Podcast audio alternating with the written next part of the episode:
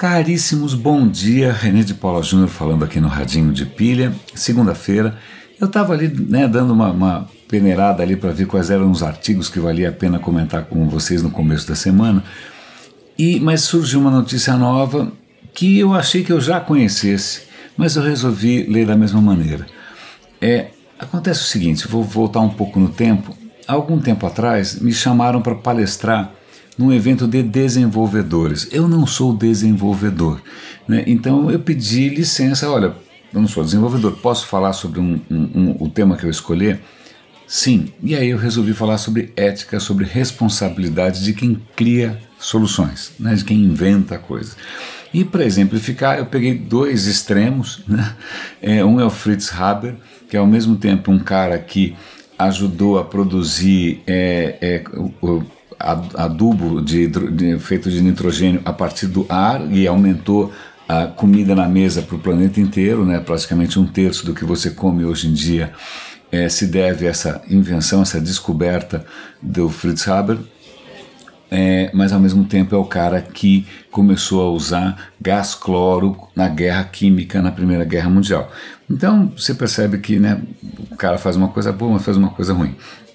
Aí tem um outro cara que na época eu também usei como exemplo, que é o Thomas Midgley, que é um cientista americano, que na verdade acho que ele só fez coisa ruim.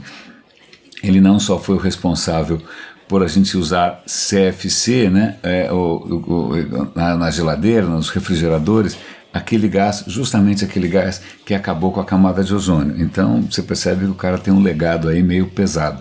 Mas também esse cara foi o pai da ideia de colocar chumbo na gasolina é, o que também teve um impacto ambiental por gerações e gerações. Bom, esse cara, se existe inferno, espero que ele esteja num lugar bastante privilegiado ali no inferno, no meio, se possível, mas deixemos é, Dante para lá.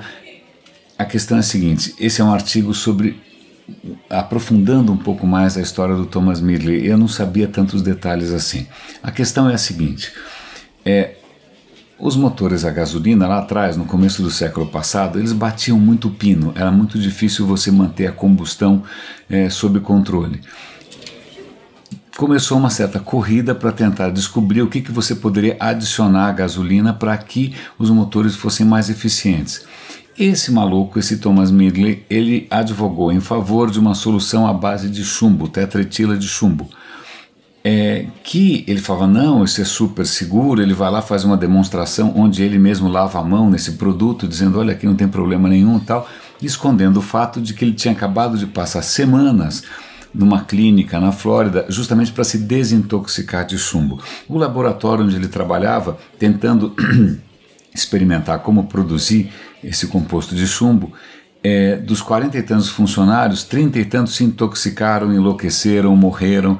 Era conhecido como um hospício, porque o que acontece, o chumbo afeta o funcionamento do cérebro. Então as pessoas ficam literalmente loucas. Mesmo assim, essa figura detestável é, advogou em favor do, do, do, chumbo na gasolina e aí teve uma série de sobe, vai para o Congresso, vai para o governo, bom, em suma, mil lobbies, etc e tal, e o chumbo na gasolina vence e isso só é banido para algumas décadas atrás. Eu acho que só na década de 70 ou 90, não tenho muita certeza. Eu acho que em 70 começou a ser taxado, em 90 foi banido. Né? Mas veja bem, já são uns 50, 60, 70 anos né, de efeito do chumbo sobre as pessoas. Né? Isso pode ter. O, o artigo até insinua é, algum, é, que o chumbo no, no, no ar das cidades pode ter levado a gerações e gerações de gente mais violenta, de gente com pior desempenho escolar. Curiosamente, a hora que você bane o chumbo da gasolina, é, esses números caem. Né? Então você percebe que, pô, por que, que esse cara insistiu tanto no chumbo na gasolina, sabendo que era um troço perigosíssimo? A questão, infelizmente, é ganância. É, havia, havia outras possibilidades, por exemplo, uma das, das possibilidades para você estabilizar um pouco o motor a combustão era adicionar um tipo comum de álcool.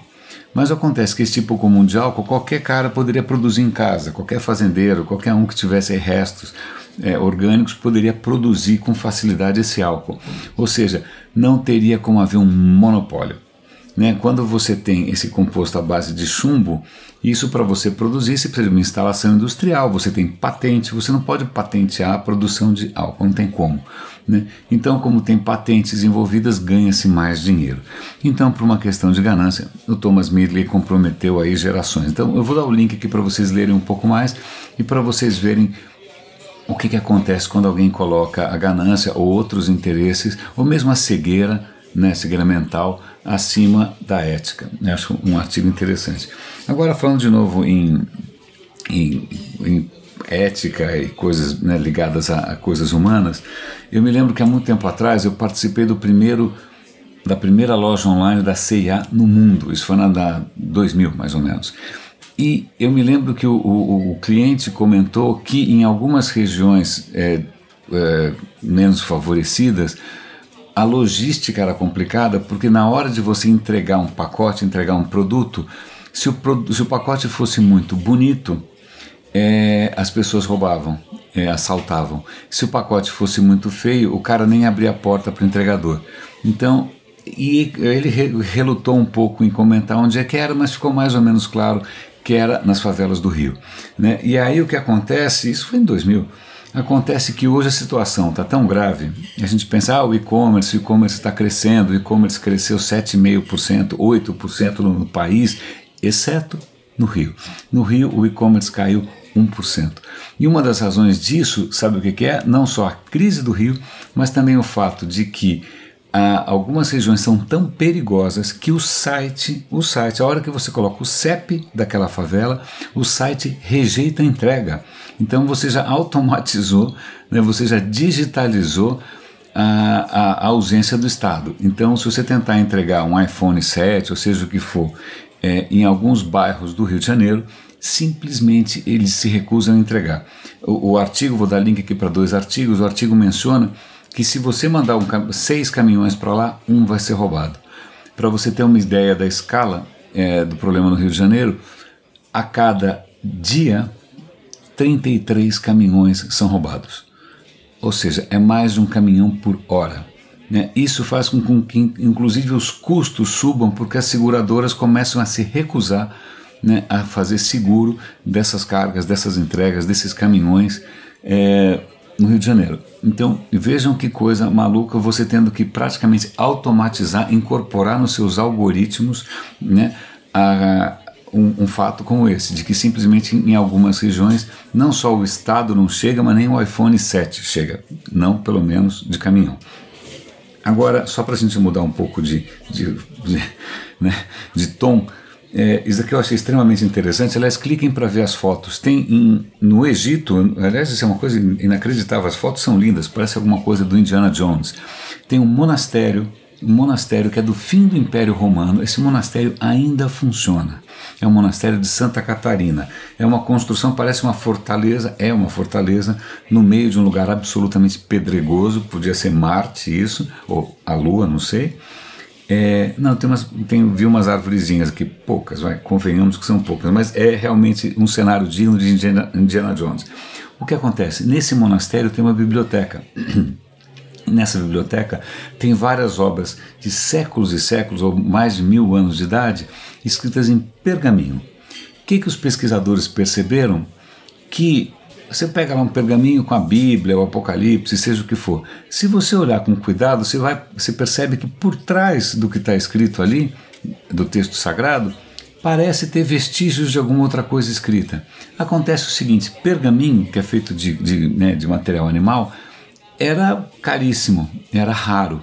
Né? Então, quando a, o escasseava a, a, o, né, o suprimento de, de pergaminho novo, o que, que eles faziam? Eles pegavam textos que eles já não achavam tão importantes, por alguma razão qualquer, inclusive religiosa, raspavam e escreviam por cima. Nessa de raspar, perdemos Aristóteles, perdemos grandes obras da antiguidade porque os caras rasparam e escreveram por cima. A questão é que esses pesquisadores estão aprimorando uma técnica que iluminando de vários ângulos, iluminando com várias frequências de luz, fotografando, jogando tudo no computador, você consegue trazer né, à superfície vestígios do que estava escrito embaixo disso.